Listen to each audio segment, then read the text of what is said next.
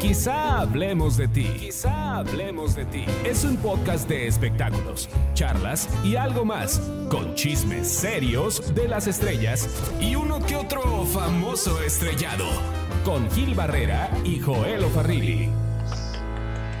¿Qué tal? ¿Qué tal? ¿Cómo están? Qué gusto saludarlos. La verdad es que estamos muy contentos estar eh, pues en esta cita, en esta cita semanal, el señor Joel Farrilli. Hola, ¿qué tal a todos? Felices de estar con ustedes y ahora de estreno. Ahora de estreno, sí, porque pues van a poder, aparte de escucharlo, van a poder ver. Por eso hemos decidido invitar a rostros frescos, rostros jóvenes y rostros hermosos. Hoy con nosotros, Adis Tuñón, muchas gracias. Bravo. Bravo.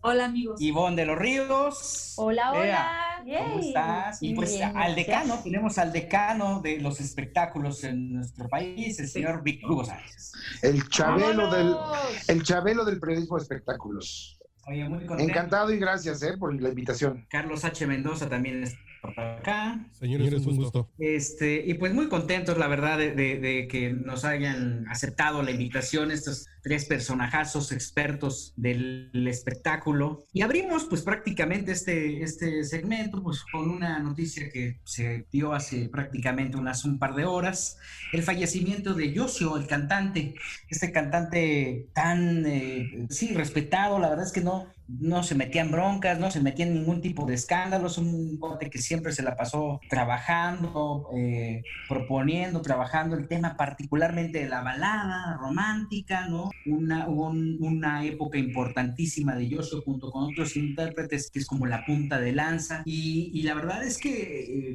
era desafortunadamente crónica de una muerte anunciada porque por más que había esfuerzos médicos a su alrededor, pues lamentablemente no llegamos a, a, buen fin y, y desafortunadamente fallece víctima de esta pandemia que tenemos del COVID-19.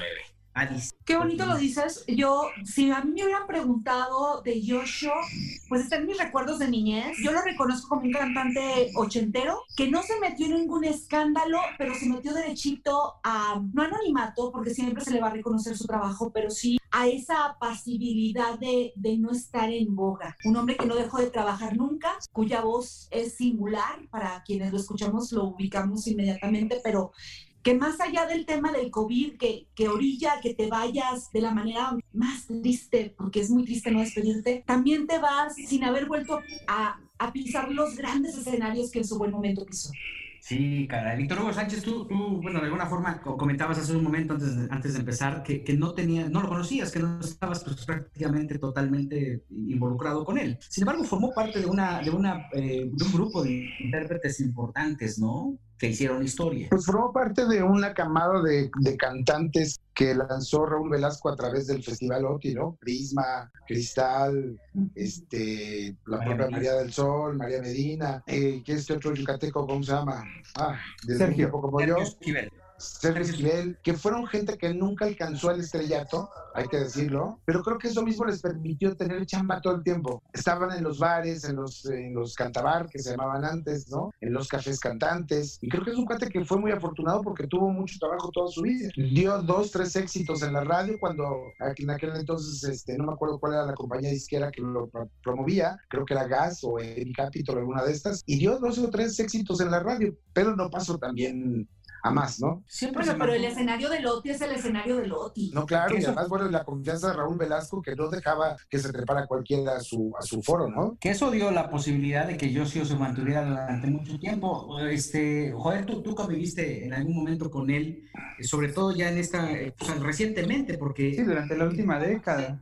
Estaba presente en los eventos, particularmente de Diario Basta, ¿no? Porque, por la cercanía que tenía con Miguel Cantón.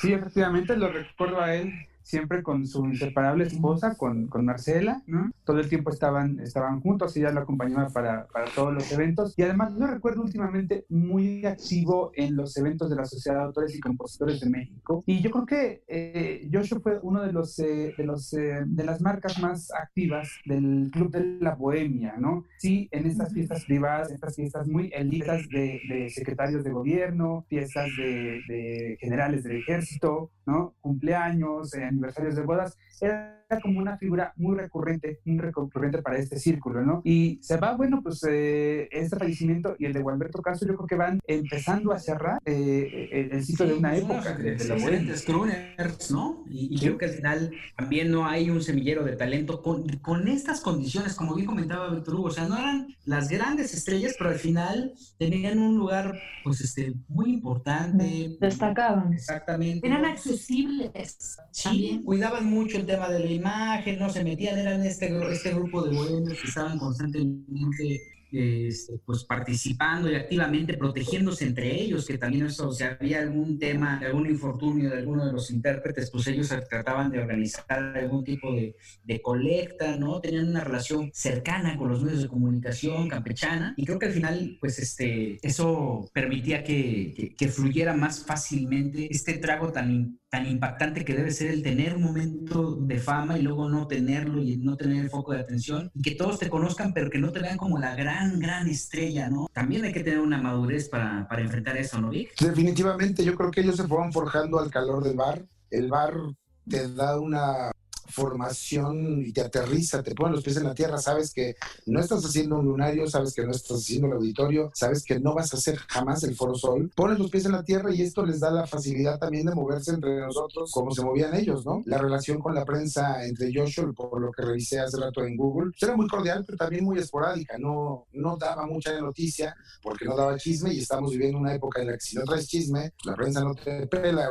Pero qué triste, ¿no? Que en vez de que lo recuerden por su obra, por sus canciones, y de verdad, yo les pregunto, díganme tres, no dos, tres canciones de éxito de, de Joshua. Samurai, el reencuentro y lo que pasó, pasó. Y, y, René Corazones. Sí, mira, yo, yo conozco a Marcela y, y, y, los últimos, me tocó tratar a Marcela, su esposa actual. La verdad es que el trato que tenían era justamente una pareja civilizada, respetuosa, siempre eh, a la par. Desconozco completamente que pudiera existir algún tipo de conflictos por el seguro y por lo que pudiera haber alrededor, pero siempre también lo vi como una persona honesta, como una persona derecha, ambos, ¿no? Incluso Marcela, hablé con ella todavía la semana pasada y veía la, fortaleza que tenía frente a una situación tan, tan dolorosa como bien comentaba Alice. Y sí, qué pena si esto ocupa y los titulares de, de, de, algunos medios va a ser verdaderamente lamentable, porque qué frustración tan grande que durante tantos años estuviste en esta constancia y en este ejercicio de lucha para que al momento de decir adiós eh, te empiecen a valorar como medio. O, Bien, buen punto, Gil, porque es una paradoja ácida funesta. Si él no hubiera fallecido por este COVID, ah, murió Yoshio. ¿Sí? Claro.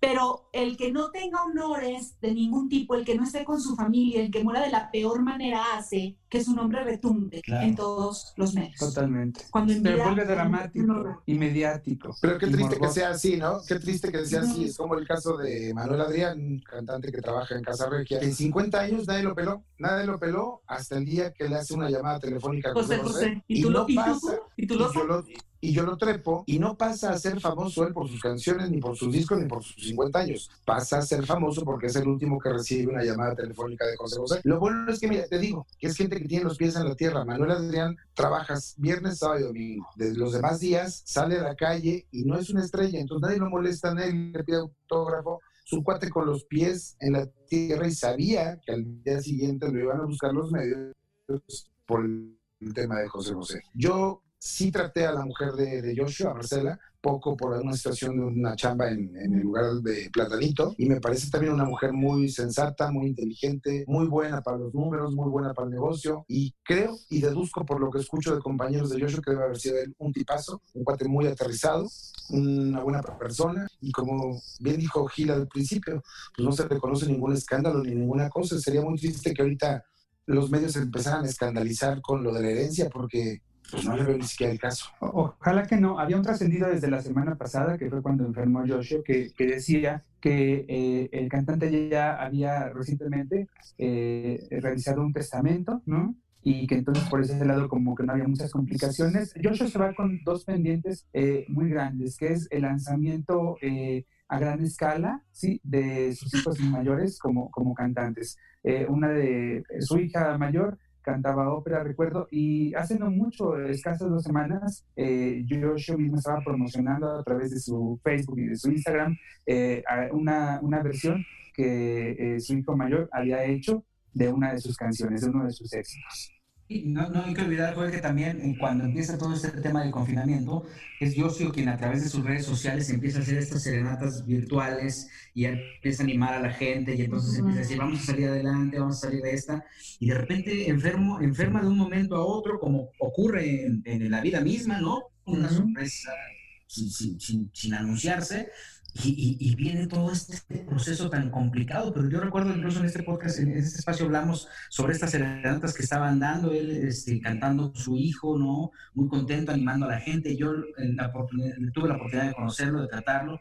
Amante del golf, jugaba golf, un tipo súper sencillo, no se metía en broncas, sumamente respetuoso con todos, porque era respetuoso con quien le servía, pero también era respetuoso en el escenario con, eh, al momento de pararse, siempre bien vestido, eh, con una sensibilidad muy particular para dirigirse al público, en este tono campechano, amistoso, pero también eh, confabulando eh, y creando esta ilusión para que el, respetable se trasladara de un lado a otro. Lo vi en varios reencuentros que hicieron los cantantes, los intérpretes de la OT, y entonces encontrabas a María Medina y entonces te encontrabas eh, a, Mario Pintor, te encontrabas a, él, ¿no? Todos estos grandes... Eh, intérpretes y la verdad es que sí, el adiós es sumamente terrible y más ahora que, que acostumbrados siempre a tener una especie de, de servicio funerario, pues ahora no lo puedes tener porque pasa justamente esto, ¿no? Eh, por el tema de, de,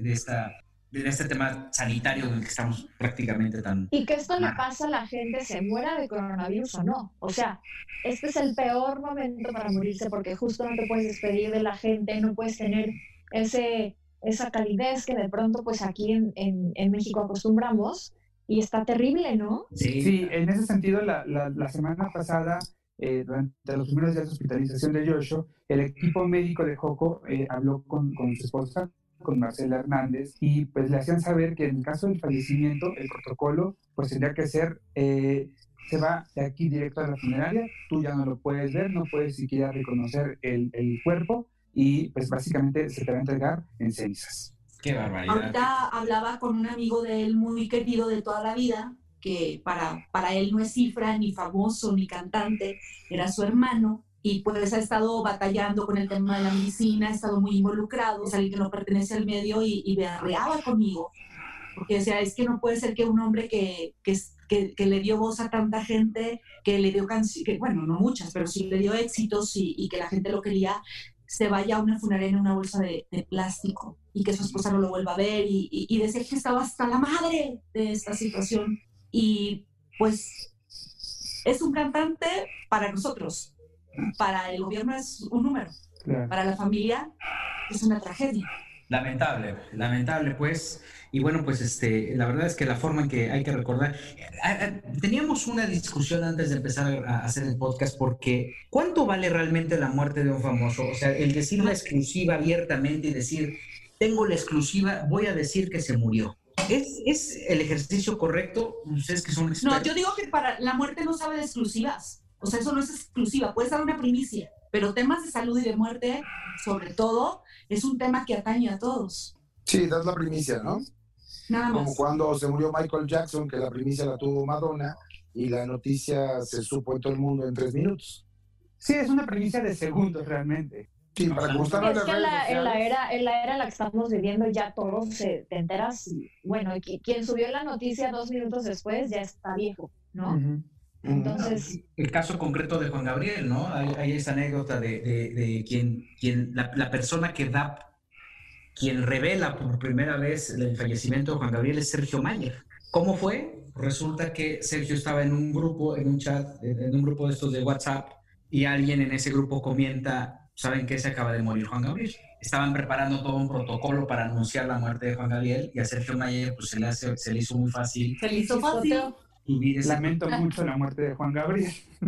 Y bueno, ahí estalló la bomba, ¿no? Entonces rompió esta, este, golpe periodístico tan, tan, en esta época creo que es tan absurdo, porque al final, digo, ¿qué quedaba? Yo veía los encabezados de los periódicos hace 40 años, ¿no? O 50 años, y entonces veía fulano de tal murió, murió tal papa, y entonces decías, ah, ¿qué? Generaba una, una, una, reacción impactante en el momento en que se editaba o que se vendía ese periódico, pero ahora con las redes sociales, ¿no está disminuyendo con esto nuestra capacidad de asombro? Sí, totalmente. Pero desde hace mucho, Gilberto, ya no nos sorprende si un cuate se droga, si un cuate fue acosador sexual, si se viste de mujer, si John Travolta tuvo una vida doble, todo su...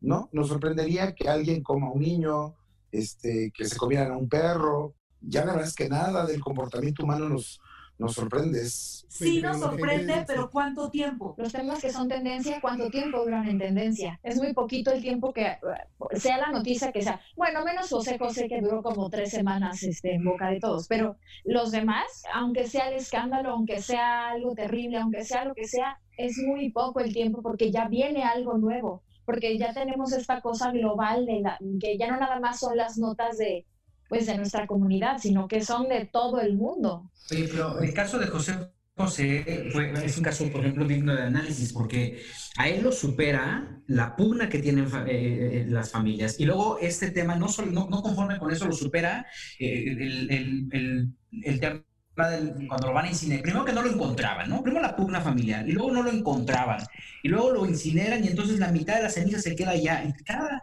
cada vez más, eh, conforme iba avanzando el tiempo, lo, se superó la muerte de José a, sí mismo. Pasó inadvertido el, proceso, este homenaje que le hicieron en Bellas Artes, ¿no? Lo superaron los escándalos, y entonces, eh, y, y, como bien comentas, bueno, o sea, también esto duró un suspiro, ¿no?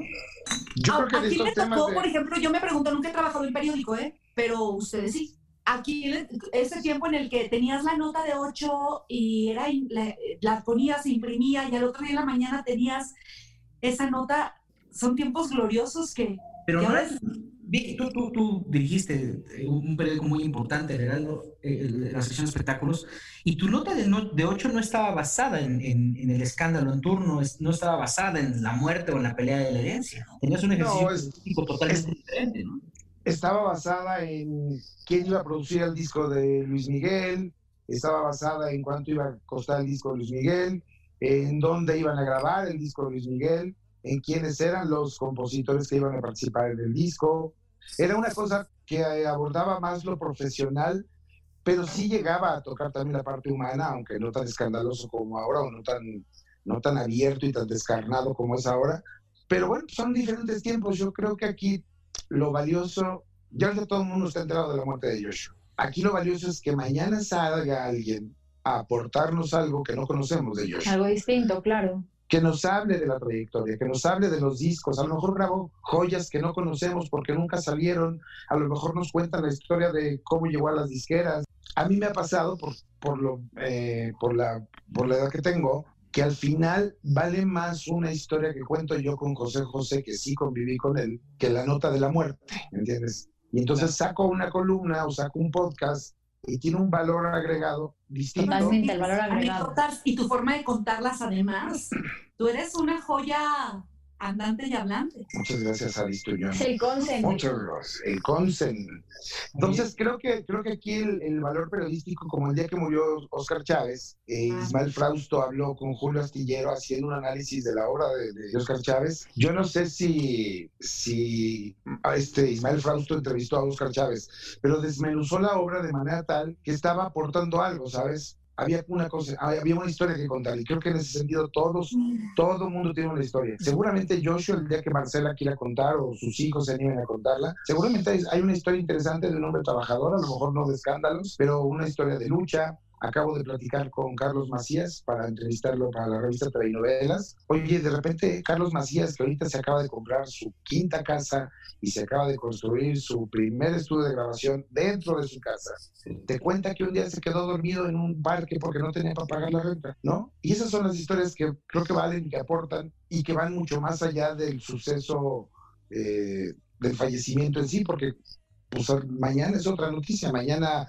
hay otro muerto famoso, en la tarde va a haber otro muerto. Creo, que, es lo que realmente hay que, rescatar, ¿no? Creo que va un poco de la mano con la reinvención de los medios, que de pronto todos tenemos este, este temor o esta curiosidad de qué va a pasar, a dónde van a ir, principalmente los medios impresos, que de pronto pierden esta frescura en sus ¿no? En sus reportajes, en sus noticias, pero justamente eh, va de esto, como de darle un valor agregado al público, de darle un valor agregado a la noticia y que no nada más tenga que ver con la nota del momento, con la tendencia o con el hashtag que se puso de moda, sino venir a ofrecer algo, enseñar algo que los demás no sepan. Y ahí es ahí donde valen la pena de pronto las exclusivas. Eh, como bien decían, las anécdotas que tiene Víctor Hugo son invaluables por este, esta carnita que él, que él le, le, imprime, ¿no? Yo creo que esa obligación, de, esa reinvención de la que habla Ivonne, es una obligación que hemos seguido siempre los periodistas desde hace mucho tiempo. Quizás ahora lo notamos más, se ha agudizado más la necesidad por la rapidez con la que van las redes sociales, pero siempre hemos tenido la,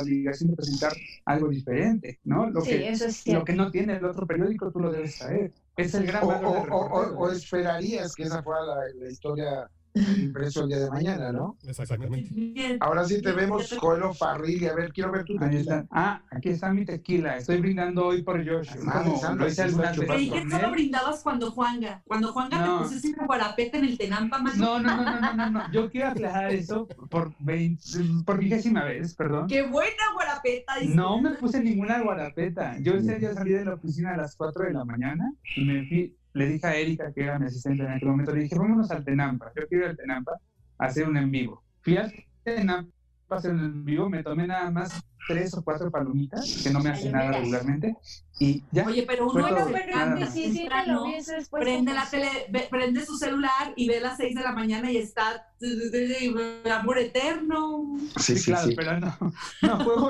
borrachera, lo juro. Bueno, pero La sí, borrachera sí, vino un sí, mes que- después. Como el día que agarramos la jarra, Coelho Farrilli, en, en Casa Con el buen Manuel Adrián, qué bien la pasamos. Qué, gusto. qué bohemia. Tan chida. Ha sido de las noches, eh, de las últimas noches eh, memorables que he pasado, y ahí estuviste tú con ese tequila rosado además. Ay, sí. restaurantes ya van a, ya van a, a, a regre- bueno, no ya, pero que más o menos ya tienen como fecha, ¿no? ¿Ustedes creen que sea verdad esto? Que el 15, Yo creo, ¿no? que, yo creo que sí, pero que van a distanciar las mesas. En el mercadito aquí de la Colonia del Valle, que hay un, un comedor, una parte de restaurantes, digamos, de fondas, eh, lo habilitaron y lo autorizaron para que haya, si antes había 50 mesas, hoy hay 20. Decían que entonces un están tercio, distanciadas, por ahí va, por ahí va. un tercio de la población. Ay, no sé, yo ya, señora, de ponte el suéter, a mí sí me está dando mucho miedo. Si de no salgan todavía, no los abran. Cinepolis, aguántate tantito. Yo estoy viendo ahora los, to- todos los, eh, eh, por ejemplo, en California ya abrieron las, las playas, ¿no?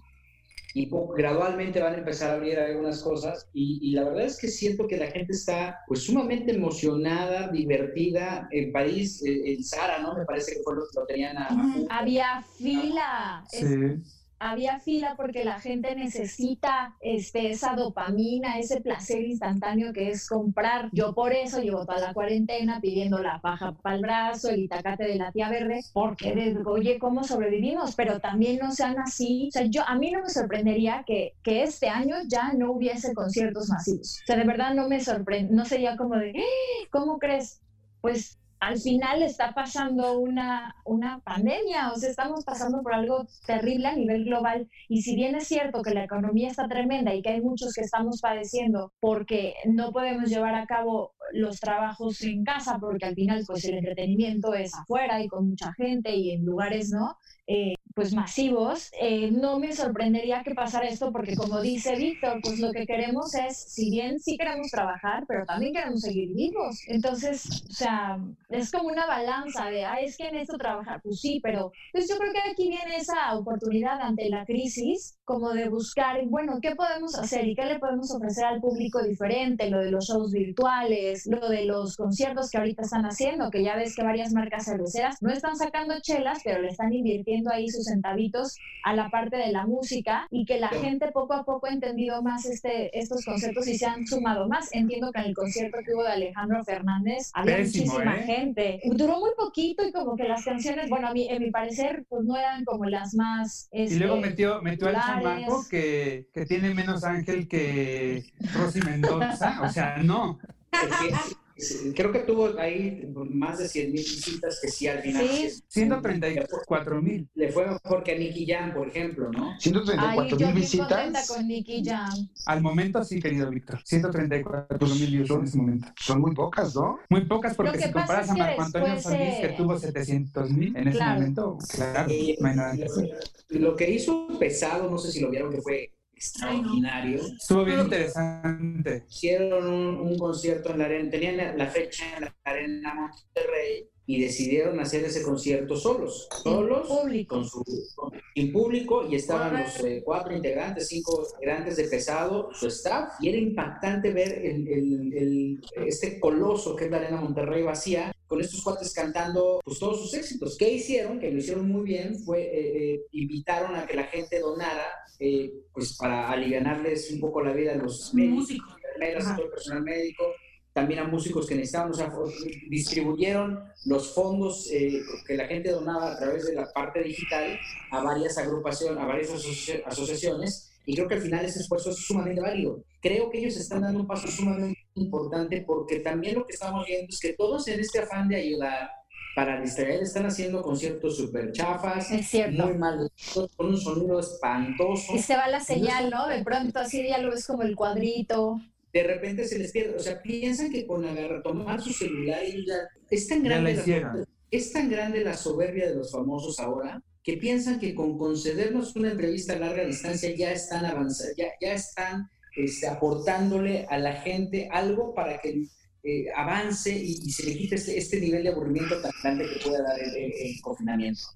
Creo que es más la soberbia que este ejercicio filántropo eh, de, de- de darle algo más, como lo que yo a mí me tocó ver con pesado el, el fin de semana. Los Hay que un- quieren hacer un ejercicio filántropo, ¿eh? Porque la mayoría están jalando para su... Están cobrando. Sí, es, es, hago un TikTok, hago esto, lo paso en mis redes, no sé. Están jalando para su molino. La mayoría está pensando solamente en ellos y tal vez de repente hacen un vivo, dan migajas. ¿Cómo tendría que ser? A una escala más pequeña, pero ahorita yo estoy viendo con el, el agente de Pepsi Center, están haciendo como un ejercicio de reactivación de la industria del entretenimiento, donde planean hacer varias fechas virtuales con muy buena calidad, bla, bla, y un porcentaje de las ventas se va a, a donar justamente para material médico, bla, bla, bla. Me parece un ejercicio interesante, seguramente con algunos artistas funcionará bien, con otros no tanto, porque al final, sí, en, un, ejer- en una vida diaria es bien difícil llenar un, un, este, un concierto, ¿no? Una presentación, bueno, pues ya te imaginarás Pero- virtual donde haremos Pagar la por ver.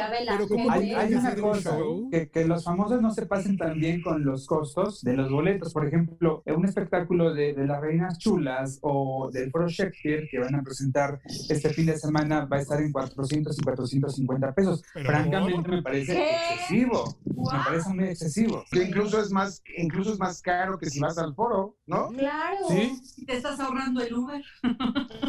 Yo he visto, yo he visto muchos de estos shows que lo que hacen es, o sea, los, los precios oscilan entre los 50, 70 pesos, porque justamente no tienen este valor agregado de la experiencia. ¿Qué es lo que pasa con muchos restaurantes? Por ejemplo, cuando tú vas a un restaurante y, y co- y pagas, no sé, mil pesos por una botella que a lo mejor tú podrías conseguir en, el- en el súper o en otros lados en 400, 500 pesos, lo que pagas es una experiencia, ¿no? Entonces, ir a un concierto, ir al cine inclusive, es una experiencia. Y en el momento en que le estás reduciendo esa experiencia al público, pues claro, tienes que ser más equitativo. Y lo que platicábamos la otra vez, Gil, que decía eh, Julio Urreta, el, el dueño del, de este, del Cuevón, que justamente en el momento en que reactiven, pues ellos lo que van a aplicar es la sana distancia. Los artistas tienen que entender que estamos pasando por una crisis y que en el momento en que en lugar de entrar 120 personas, que de por sí son poquitas, en lugar de entrar 120 personas van a entrar 50,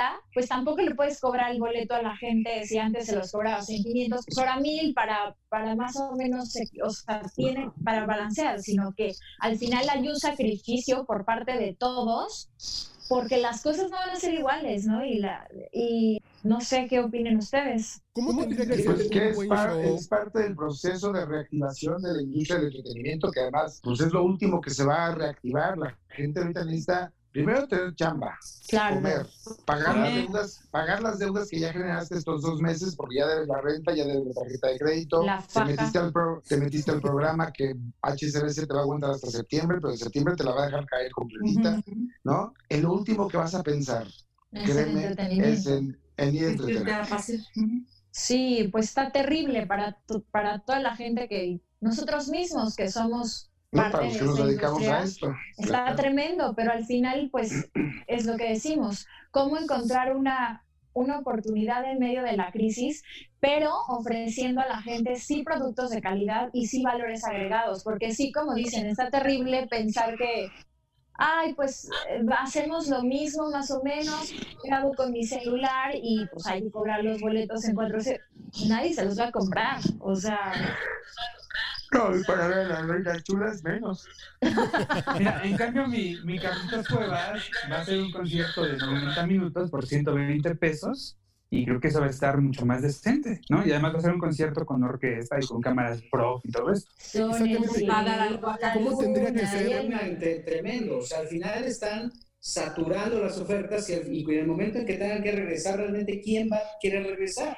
Porque te vas a estar cuidando del estornudo de la mesa de un lado, porque te vas a estar cuidando de cómo te van a servir las cosas. ¿Verdad? ¿Qué paranoia eso? O sea, yo no me imagino yendo al cine así de, no, así que alguien, ¡ha hecho coronavirus! O sea, Sí. sí estaría como tremendo, ¿no? Imagínense al de atrás tosiendo y tú así, en vez de ver la película, ¿qué va Ahora- a pasar? ¿Cuándo vamos a regresar?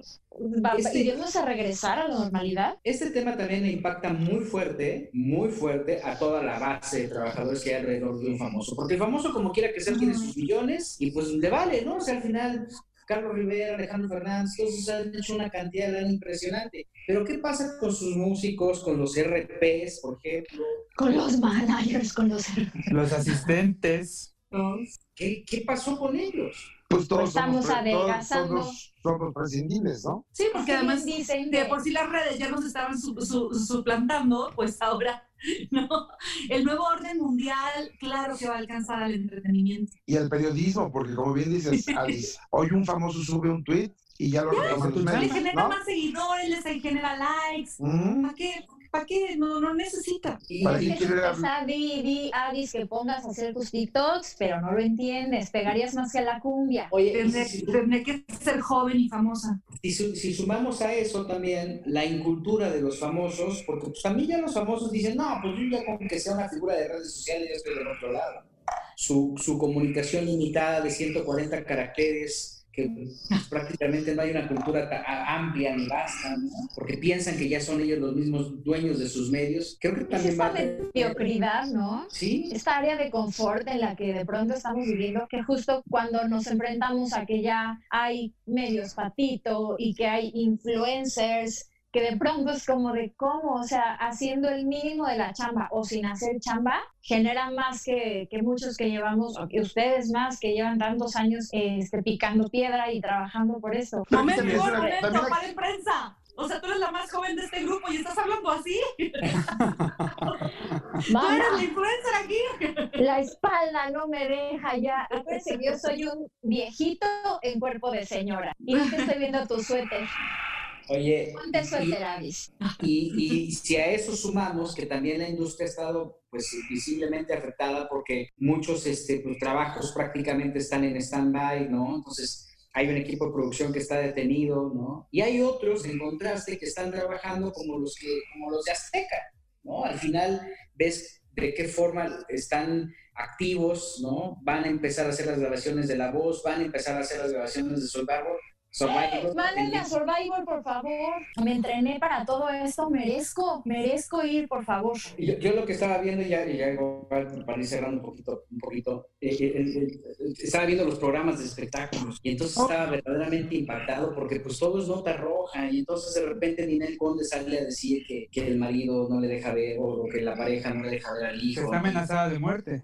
que está amenazada de muerte y entonces el tribunal, el paredón digital eh, se pone a opinar abiertamente de Ninel, pero también los mismos programas están como en ese afán de mm, ah, juzgar y decir es que este es un maldito. Porque Pero Pues siempre, otras siempre, sí, siempre lo han hecho. Siempre lo han hecho. Todo el mundo se pone en, en el papel de juez y a mí me parece que está muy mal, ¿no? Yo los programas de espectáculos que he visto, o llámese hoy, llámese Venga la Alegría, llámese El que se sale el sol. llámese Todos. Sale el Sol, todo el mundo está juzgando y entonces si Ninel dijo sí, si dijo no, la juzgan, digo, por Dios, como si la gente tuviera una vida perfecta. Todos somos humanos, todos la cagamos, todos hacemos lo que en ese momento creímos que es conveniente, ¿no? A ver, no, pero explíquenme otra la cosa. gente no editorializa en esos programas, ¿dónde? Claro, pero explíquenme algo. ¿Por qué fregados todos los programas de espectáculos incluyeron el fake video de Juan Gabriel? Ah, porque eso está, eso, eso fue divertido. Es una Eso- tontería, es eso una sí estupidez. Ay, yo sí Pero sé no me parecía. Ay, no, Ay, por Dios, Simón. No, si, no no si no lo sacabas, te quedas fuera. O sea, todo el mundo estaba hablando de eso. Pero a Sí, ver porque cuánto además- tiempo le dieron al de la campanita.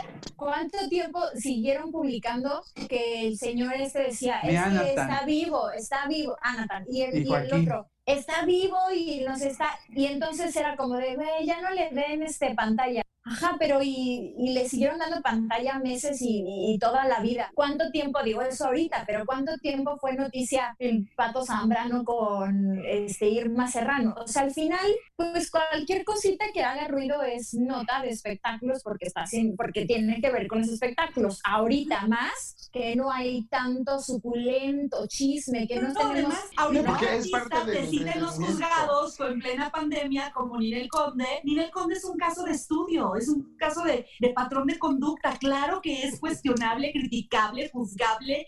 Te la comes viva, porque al rato no sabes si va a volver con el señor y luego ya no nos va a querer hablar y luego van a subir las. O sea, va a ser una cosa. Pero, pero tú como periodista das la nota y dejas que la gente emita su juicio. Es cierto eso. Ya deja Ay, que la sí, gente pero opine. como chismosa sí hablo. Pero pero fuera es que de el cuadro. chisme fuera alimenta de- el Te, alma. te pero diga fuera algo, de ¿no? cuadro, fuera de cuadro, yo digo. No, yo creo que hay ¿No? una- un grupo de público que sí está como ávido de recibir ese tipo de contenido, de, de recibir la crítica dura, ¿no? Hacia el artista. ¿Le gusta eso a la gente? ¿Tú crees? A una parte del que el chisme alimenta el alma, Vic. Pero a ver, díganme algo, una duda que yo no he podido resolver en estos días respecto a Giovanni Medina. ¿En qué organismo del gobierno trabaja? No tengo la menor idea. Sé que es para Morena, pero no sé para quién exactamente. Pero, pero de No ¿No lo sé. No lo sé, Rick, parece falso. Yo he estado a punto, he estado muy tentado en ir a la mañanera a ¡No lo hagas! He estado tentado. he hasta la enfermera Fabia se nos enfermó. Aléjate, Susana, a distancia, no. No iré, pun- iré. muy buena puntada fue el que fueras. Sería como ¿En qué una nota de color, claro. Claro. Te envuelves en aluminio y te llevas una burbuja o algo por... Ay, no, además Pero sí voy a, que voy a, a- solicitar este eh, eh, transparencia al, al INAI. Lo haré.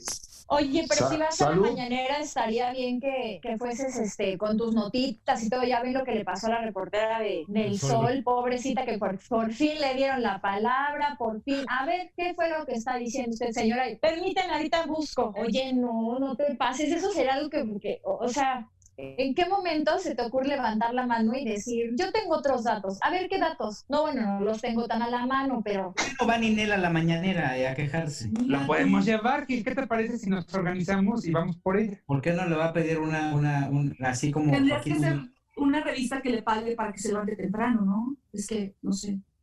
yo creo que está o sea, ocupada que- con su inyectándose algo más. ¿Sabes que el, el problema es el ejemplo que le dan? O sea, ¿cuántas, cuántas personas no podían, cuántas señoras no podían estar pasando por el mismo caso?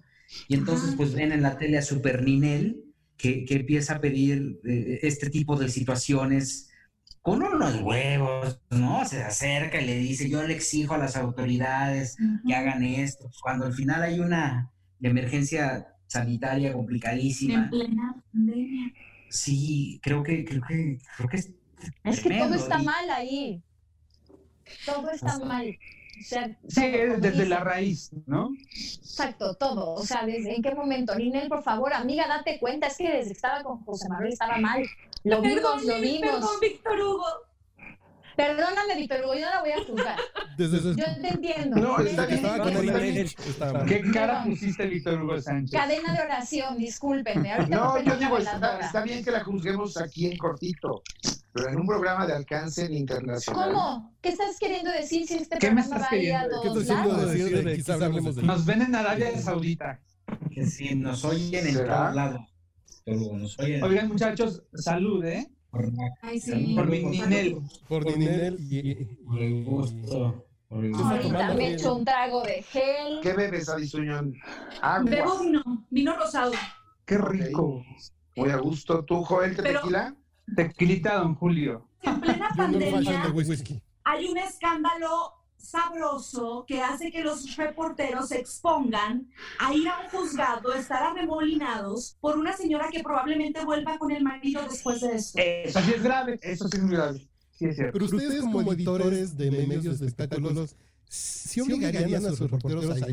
Digan, Aunque no. me digan que no, a la hora de la hora todo el mundo lo hace. Seguramente Sí, sí. claro, en porque Es que es lo que, es lo que decimos, o sea, a mí no me gusta salir y no me gusta arriesgarme y no quiero que les pase nada a mis papás y a mí y a todos lados, pero pues al final ese es tu trabajo y entonces haces, pones en una balanza como de, bueno, y si no, entonces de qué, este, de qué vivo, ¿no?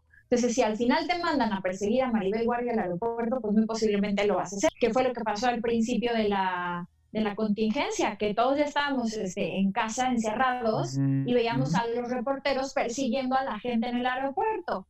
Y dices, Diosito santo, ¿por qué? Pero, o lo, lo que platicamos otra vez de los chacaleos, ¿no? El caso, el caso concreto de Ninel, hay un hecho, ¿no? Hay una historia que podrías ir persiguiendo y entonces vas afuera del, del búnker a hacerlo. Pero, por ejemplo, una guardia en el aeropuerto, ¿cuál es el valor? ¿Cuánto te puede aportar tener una guardia en, el aeropuerto? A, a reserva de que sí.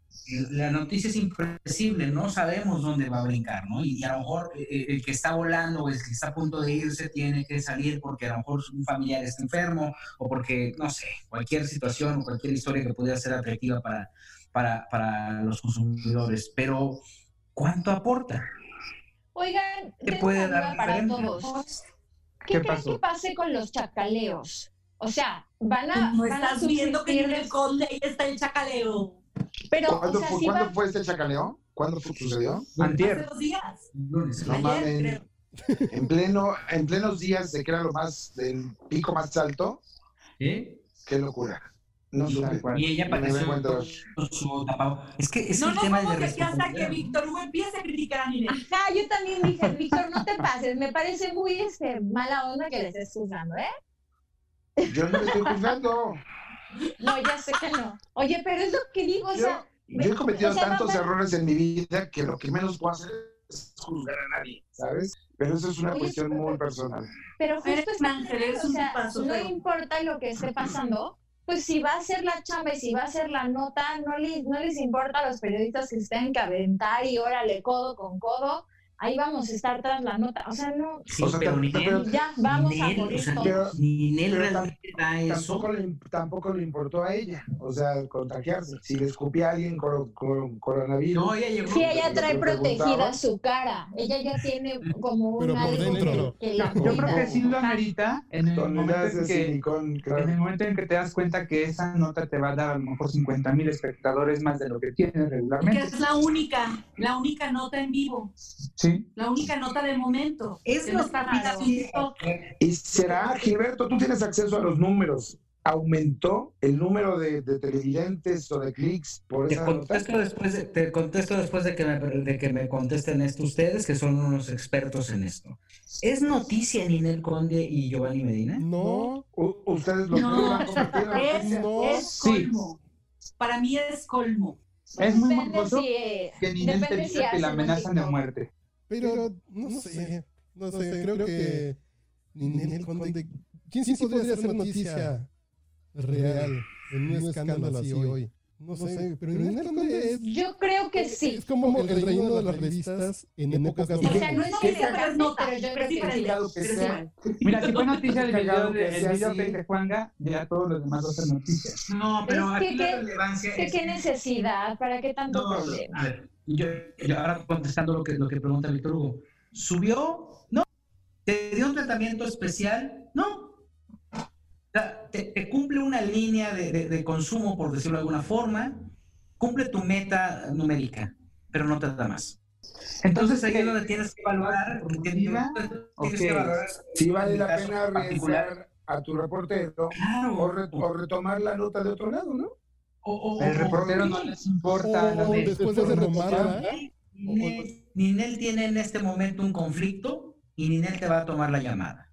Porque necesita ese, ese aparador. Estoy de acuerdo. Y solamente donde le han dado escadores a donde Ninel ha hablado y ha puesto una, ha, tenido una postura absurda y, y mediáticamente estúpida. Porque no tiene los elementos tangibles de alguien, de una mamá que lleva siete meses o tres años este, eh, padeciendo no ver a su hijo. Aquí tiene una disputa con el papá y como, y voy a retomar esta frase que, que, es, es, una frase de Víctor Hugo Sánchez, donde, literalmente se está agarrando a niñatos marido. Entonces creo que al final, desde el momento en que tú, tú, tú empiezas a fraguar una venganza, importándote un pepino si vas a pasar por encima del niño, no te habla de un buen ser humano. Te vas a agarrar de los medios de comunicación para mandar una amenaza. Eh, Giovanni Medina trabaja con Marcelo Ebrar y eso es lo que es lo que ha hecho, o sea, y, se ha tomado de esto. ¿Por qué no hace una acusación? Hay fiscalías de servidores públicos en donde se hacen ese tipo de, de, señalamientos o de denuncias, ¿no? De manera formal. Claro. ¿Por qué no tiene un ejercicio eh, de, medios de comunicación decente? ¿Por qué se tiene que ir al, al, a lo burdo? Teniendo ahí porque Ninel no tiene pues la capacidad de discernir en esas cuestiones. Dos, porque tiene como equipo a una bola de tontos que no, no tienen ni idea del manejo. Pues porque no, le ha funcionado, ¿no? con Inés se va de ahí molesta y sin cobrar. Le ha funcionado, tan le ha funcionado que yo no recuerdo un éxito musical de Ninel no recuerdo. Ah, mi bombón asesino. Mi cinturita. ¿Cómo no? Mi, mi callada con José Manuel Figueroa. No, sí, claro. no, no, no, no, no son éxitos. Y a pesar de. No son éxitos. Éxito La Incondicional, que estuvo un año, ocho meses en el ah, bueno, lugar. Bueno. Del, no, pues, entonces, sí, bueno, bueno, bueno. No, no, te fuiste mucho así. No, pues el tema es que pues Ninel es Ninel. O sea, Ninel es Ninel y nos hemos encargado de hacer famosos a estos artistas que no tienen ningún valor agregado. Le ha funcionado. Claro para su marketing, para su marca, para, su, para sus alcances. Pero ¿no? o sea, no, es Maribel Guardia. O sea, ni Ahora, el señor Medina, amigos, el señor Medina no tiene 15 días como funcionario de ese o de esa gente. El esto tiene desde la campaña, cuando Ninel estaba con él, durante muy buenos tiempos, y Ninel seguía con él a escondidas, no escondidas, pero no tenía que dar explicaciones, se veía que seguía con él. Ninel empieza otra relación y es el problema. Y entonces el Señor trabaja donde trabaja. Y el Señor debe, y el Señor esto, pero apenas ahorita que ya no conviene. ¿Te acuerdas, Vic? Yo digo que tú lo debes de tener muy presente y, te, explicaría que nos lo compartieras. ¿Cómo era el manejo de los escándalos de Lupe D'Alessio? Glorioso, a ver. En, la época en la que el... O sea, e, esa era la época... Los escándalos más fuertes en esa época los dio esta separación de Jorge Vargas con Lupe D'Alessio. Aquella conferencia de prensa donde eh, Jorge Vargas habla abiertamente del rompimiento que tiene Lupe D'Alessio con sus hijos, con Ernesto y con Jorge, en la casa de Chegaray. Entonces, ahí es, es, eh, es, digamos, uno de los grandes, grandes escándalos de los ochentas, noventas, en una época en la que también ese equilibrio y la señora era la gran estrella eh, musicalmente y tenía un bagaje impactante. No recuerdo mucho Gil porque era una etapa en la que yo ya no estaba ejerciendo como periodista. Yo recuerdo que había sido quizás los noventas yo estaba como jefe de prensa de Televisa y como tal no le daba seguimiento. Yo sí soy un cuate que si estoy como periodista ejerciendo, soy periodista. Si estoy como jefe de prensa, soy jefe de prensa. Le cambio la página y no estoy tan empapado en los chismes como ahorita, pues ya ven que ni siquiera sabía de, de Ninel Conde y su conferencia en plena pandemia.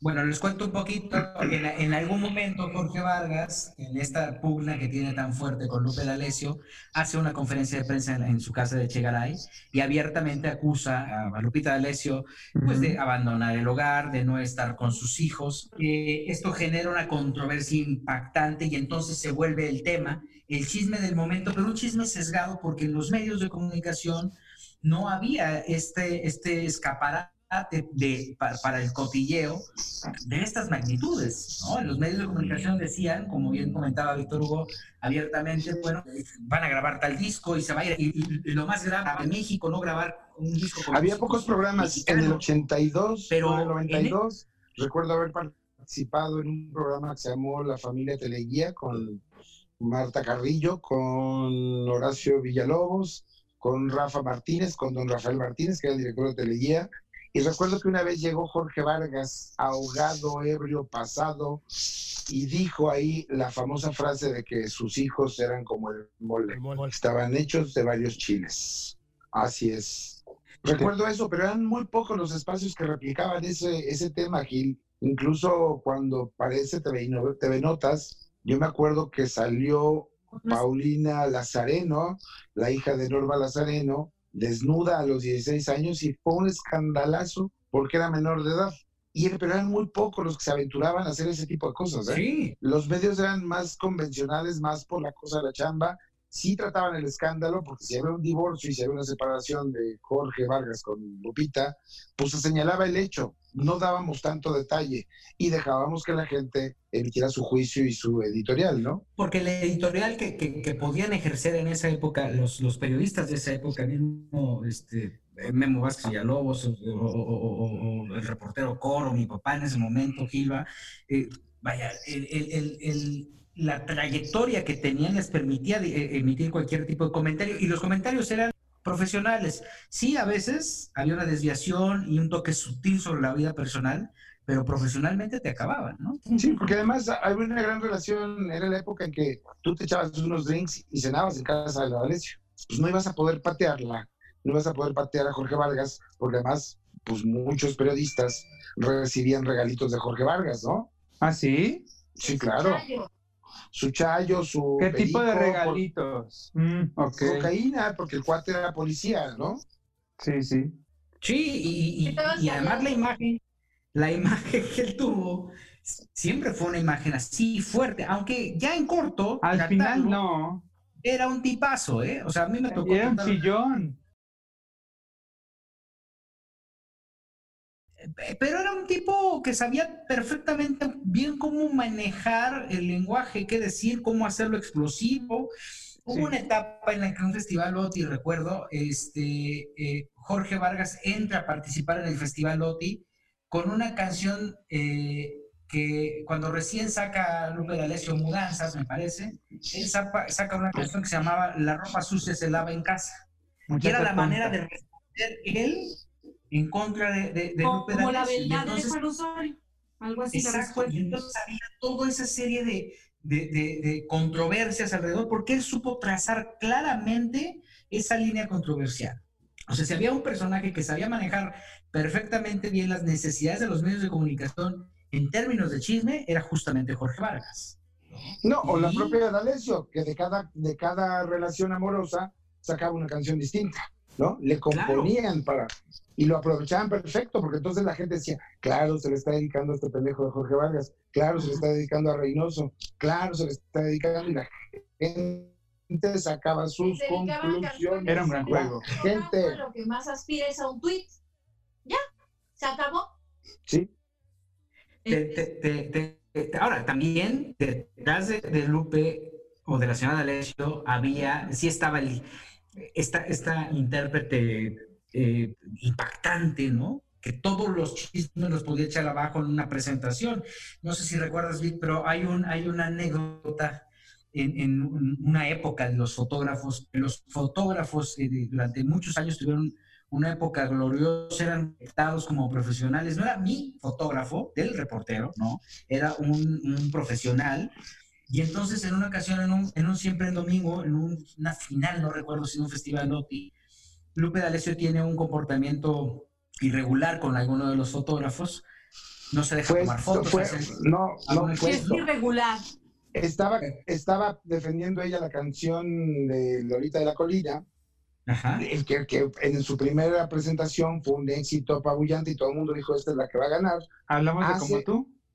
Como tú. Hace ella una fiesta en su casa invita a los periodistas y cuando llegan los fotógrafos no los dejó entrar porque estaban sucios, porque estaban chamagosos, porque eran así Ajá. medio descuidadones, no los deja entrar y al siguiente domingo, y está la grabación por ahí, búsquenla, cuando sale ella a cantar el tema en el Teatro de la Ciudad, los fotógrafos se organizan y ponen sus cámaras en el proscenio, ¿no? En la filita, en el filito del escenario, ponen ahí sus cámaras, se sientan y cruzan los brazos, y ustedes no han visto tragar camote a alguien a cuadro, como Lupita Alessio, que no sabía para dónde chingados moverse. Y al día Bueno, siguiente tuvo, y al día siguiente tuvo que ofrecer una, que- al día siguiente tuvo que ofrecer una disculpa, hacerles una comida a los fotógrafos. Siempre ha sido muy polémica y es una reina para manejar eso. Sí, fue cámaras caídas. Y entonces sí, al pie del escenario tú podías ver todas las cámaras y entonces veías el negro Isunza en su momento, ¿no? Y, y- y esta generación de fotógrafos que siempre eh, pues mantuvieron ese, ese clima de respeto hacia, hacia su oficio. Fuera como fuera, limpios, sucios, como pedotes o no, como fuera. Al final siempre tenían esto. Hace muchos años también Bob Logar organiza un, un, un evento en que una olimpiada o algo así, un festival entre artistas y periodistas que eran eventos deportivos en los que participaba Inclán y toda esa, esa generación de, de, de, de- de actores y los ponían a competir en un hotel en Acapulco y se hacían unas este, olimpiadas entre artistas y periodistas, porque también el trato que había entre el artista y el periodista era absolutamente diferente, ¿no? Sí eran valores entendidos, pero sí había esa intención de fortalecer la industria, porque se generaban complicidades. Había un código de respeto. Sí, o sea, al final sí, sí tenía respeto, pero también si tú, si tú no estabas de acuerdo con algo, le ponías su llegue y al final había una reacción que después te llevaba a una, a una negociación, si tú quieres, para poder obtener lo que tú necesitabas. Cuidado de la fuente. Oigan, salud. Salud, Salud. salud, salud. A ver, para verte. Ah, qué chula, qué elegante. Un vodka martini con doble aceituna. Bueno, pero eso, amigos, era cuando el, el artista sí sabía que o se, o- o- o se tenía que rendir ante unos medios que necesitaba, pero ahora, pues, por favor, o sea, ellos tienen seguidores, no tienen lectores ni televidentes. Ay, muchos son comprados, ¿eh? Muchos seguidores son comprados. Por cinco mil Pero a pesitos, través, mira. de, a través de, de sus redes ya pueden tener una especie de comunicación que antes no existía. O sea, antes, si no participabas en tal programa, si no salías en tal revista, pues no tenías esa, ese poder y esa presencia, esa comunicación, ¿no? Con la gente. Ahorita, justamente hay esas diferentes eh, generaciones en donde no sé, un- los influencers, un Juan Basurita, un Mario Bautista, todos estos que a lo mejor en televisión pues ni siquiera son tan conocidos, a Y no sí, funcionan. En televisión no funcionan. ellos tienen su- sus propias formas y sus propios canales de comunicación por, gracias a la existencia de las redes. Y entonces creo que también los artistas un poco se aprovechan de esto porque pues ya saben que, eh, o sea, medio pueden armar polémica ellos solos. Hoy en vez de ir a ventaneando, prefieren ir con el escorpión dorado, ¿no? Claro, Es está correcto. bien divertido. claro. Y el escorpión dorado es quien los entrevista. O sea, fíjate, aquí Sí. estamos viendo al escorpión dorado. Pero también hay una deformación, porque no es una entrevista, es una charla, ¿no? Y Es otra entonces te lo dinámica, tomas- Es otra dinámica porque además no es un periodista este cuate, ¿no? Él, No, él bueno, va, a echar, ah, ah, él va a echar desmadre para seguir teniendo más seguidores. hay una entrevista eh, memorable para mal que le hace el canal Escándala a Enrique Guzmán y Erika María. Bueno, claro. terrible. No, no, no tenía ni de, de pena. Como dos años. Más o menos. Sí, sí. Escándalo. Cuéntalo, Pero bueno, por ejemplo, ahorita que José Eduardo Derbez sacó su canal y que le está yendo tan bien y que sacó estas entrevistas con, con su papá y con, y con su mamá, o sea, con Eugenio y con Victoria, todo el mundo le ponía, ahora entrevista a Geraldine, vas a... Entonces él decía, a ver, no, no, no, yo no soy periodista y no hago entrevistas. Platiqué, tuve una charla, esta dinámica con, mis, con mi papá, con mi mamá, porque pues son mi familia y está divertido, pero al final es, tan, es impresionante cómo ya podemos dejarle esa labor a quien sea.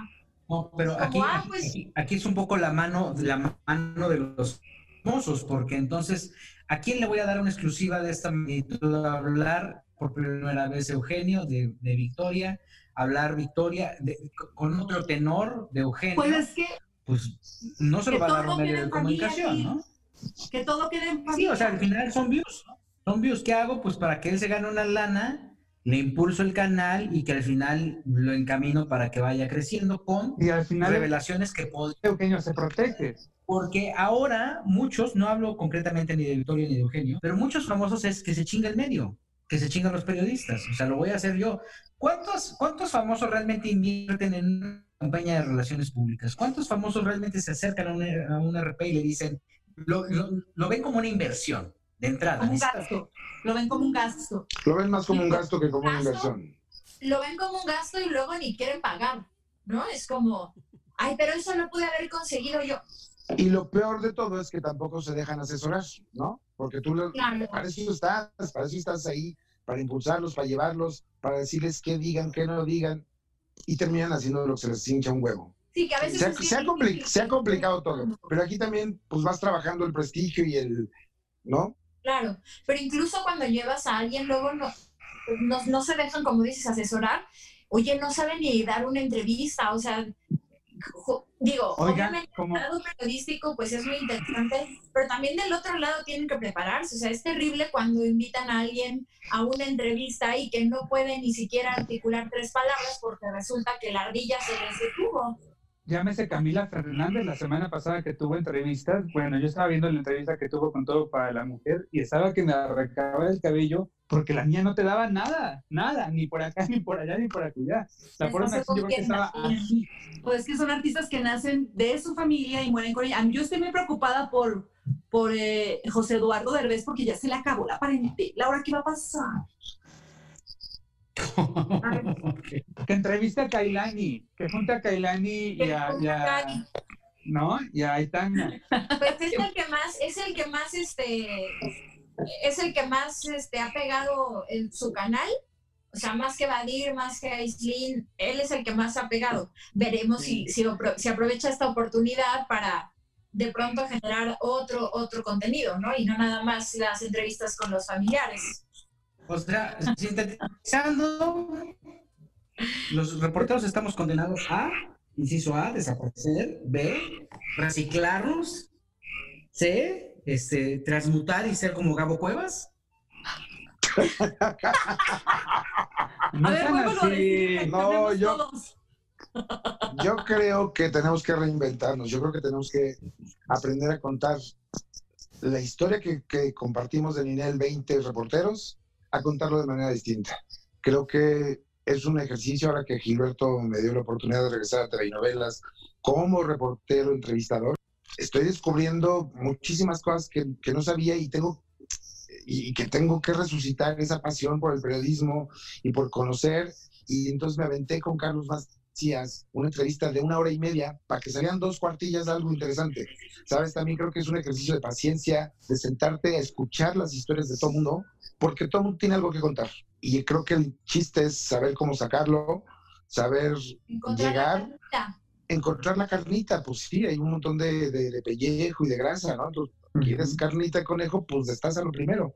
Creo que nos, creo que hay que reinventarnos. Creo que tenemos que reinventarnos. Al menos hablo por mí. No puedo emitir un juicio por los demás. Ah, dejar de ir por las cosas fáciles. O sea, yo que de pronto llevo X o Y talento sin que sean los más grandes, ni los más polémicos, ni nada, a, ver, a veces sí me causa mucha decepción que con ciertos medios nos hagan entrevistas de tres minutos, porque con eso consideran que es suficiente. Y es como, ¿es en serio que ahí, ahí termina tu ejercicio periodístico? Y sí, por supuesto, eh, hasta para un chismecito está bueno preguntar y preguntar y sacar y rascarle y a ver dónde más hay, porque entonces dónde está el valor agregado. Y nos reta como relaciones públicas. Por ejemplo, estuve trabajando con Alejandra Beffer, ¿no? Que traía una situación de nadie se acordaba de ella.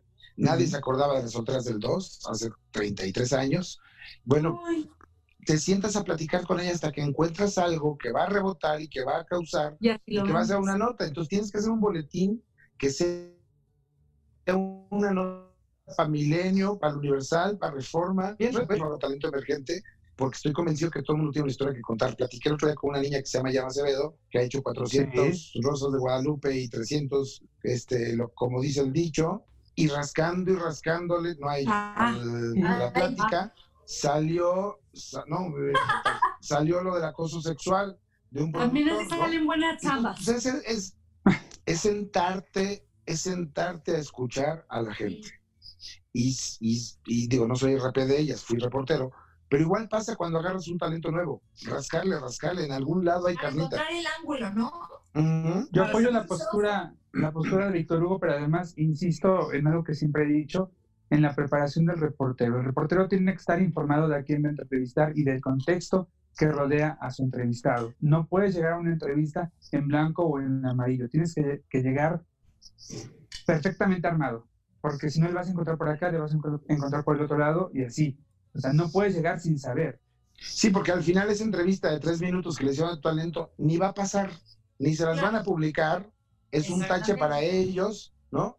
Y es un, Sí. y es un agravio para uno y para el artista que estás llevando. Un desperdicio y de el tiempo. artista te pregunta como de, pero to- todo bien, o sea, como que sentí que no sabía nada de mí, pues claro, no, no sabe nada de ti. Y es esto, encontrar un ángulo que incluso te puede llevar, o sea, yo que, que trabajo mucho con medios de sociales y estilo de vida, pero también espectáculos, pero a veces deportes, es alguito vamos a encontrar para cada tipo de medio. O sea, a lo mejor para cara será una cosa porque es el tema social y a lo mejor para TV y novelas pues será otra parte que es un poco lo que pasó con, con José Ramón Hernández, mi Gil, que hicimos la, la entrevista, que él es un personaje que tiene mucho, este, mucha Uy, presencia sí. en medio social, pero también tiene algo que compartir en la parte Pero tiene harta tijera, José Ra. Tiene mucha tijera. Es lo máximo, Adis, lo máximo. Creo que un reportero tiene que tener claros sus puntos fuertes y sus puntos débiles. Así como uno debe saber si hacer uno TikTok, uno debe saber qué, qué- qué- qué género te va, a qué género le vas, qué tipo de entrevista puedes hacer, si eres gracioso o eres investigador, pero todo pasado por el sedazo de la ética, de la veracidad. Y yo siempre he dicho que tal vez no soy viral, pero soy veraz. Y Eso el es respeto. todo. Muy veraz. El respeto a- al entrevistado que tengas enfrente. Eres lo máximo, Adis. Adiós. Un hip hip, hurra. Oigan, ¡Hurra! ¿Tener algo después de esto? Yo sé que, que nuestro tiempo es muy valioso, pero sí me gustaría mucho eh, aconsejar a, a todo ese nicho de nuevos talentos reporteriles que nos escuchan y que nos ven en, en esta ocasión. Eh, um, no, menosprecien, no menospreciemos nunca a un entrevistado, porque de pronto cuando empezamos a sentirnos un poco más importantes, eh, ya nos atrevemos a menospreciar la carrera de X o de Y. Y no, no hagamos eso. Yo creo que todo nos va aportando y donde menos te imagines, ahí te va a salir la nota. Es absurdo, pasa. Es, está- es muy cierto, porque además a mí me tocó conocer a Salma Hayek cuando nadie la entrevistaba, me tocó conocer a Ana de la Reguera cuando nadie la entrevistaba, me tocó conocer a Gaela Diego, a muchos que he entrevistado siendo no figuras, y al paso del tiempo te puedo asegurar que me toman la llamada. Con Eugenio Derbez me escribo por WhatsApp de vez en cuando, no decir que todos los días, una vez al año quizá, pero me contesta, porque trabajé con él cuando nadie lo conocía, y cuando nadie lo, nadie lo pelaba, que era un show de relleno en el, en el Fiesta Americana. Estoy hablando del 89, por ahí, ¿no? Entonces no puedes despreciar a nadie. Un día va a llegar, ese talento un día va a destacar, o no, pero tendrá una historia que contarte. Qué triste, O sea, ¿no? Que de agradecido que a mí me parece de pronto triste justo que, que haya ciertos medios que, o sea, entiendo la parte de que hay que buscar siempre el mejor contenido para ofrecer al público, pero creo que también, como dicen, hay un, hay un valor en, en cada artista, este, como que darle esta oportunidad a gente que en un principio pues van empezando pues porque todos empezaron en algún punto. Y entonces sí, luego es bien difícil y tú lo sabrás, Vic, que, te- te- o sea, como que no abren la puerta, si no es este uno de los grandes, no se puede. Y es como, ah, yo Es creo muy, que es, muy es muy frustrante, sí. muy frustrante que hagan eso. Pero mira, tenemos un ejercicio periodístico de una figurona que es la señora Cristina Pacheco, que durante no sé cuántos años hizo el programa Aquí nos tocó vivir, entrevistaba al bolero, al de las tortillas, al lechero, y todos tenían una historia que contar. no hay mejor ejercicio periodístico para ejemplificar eso Ujú. que ese programa. Más de 40 años, querido Víctor. Sí, pero Canal Fíjate. 11 es, es, es complicado esta situación de los medios que parecemos el correcaminos, nunca nos ponemos de acuerdo. O el coyote persigue al correcaminos o el correcaminos al coyote. Pero sí en el, en el que me funciona el artista y en el que el medio lo quiere y en el que el artista quiere se van muchas oportunidades.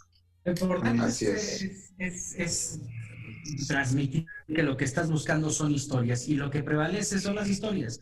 Puedes, no hay personajes pequeños, no hay medios pequeños, no hay reporteros pequeños. Crecen en función o crecemos en función de lo que estemos contándole a una audiencia que está necesitada, ávida por una cuestión social y emocional de Cultural incluso, ¿no? Cultural, por supuesto, de conocer historias, de, de- tener muy claro que lo que estamos haciendo, los periodistas de entretenimiento, los reporteros que hacemos entretenimiento, es justamente eso.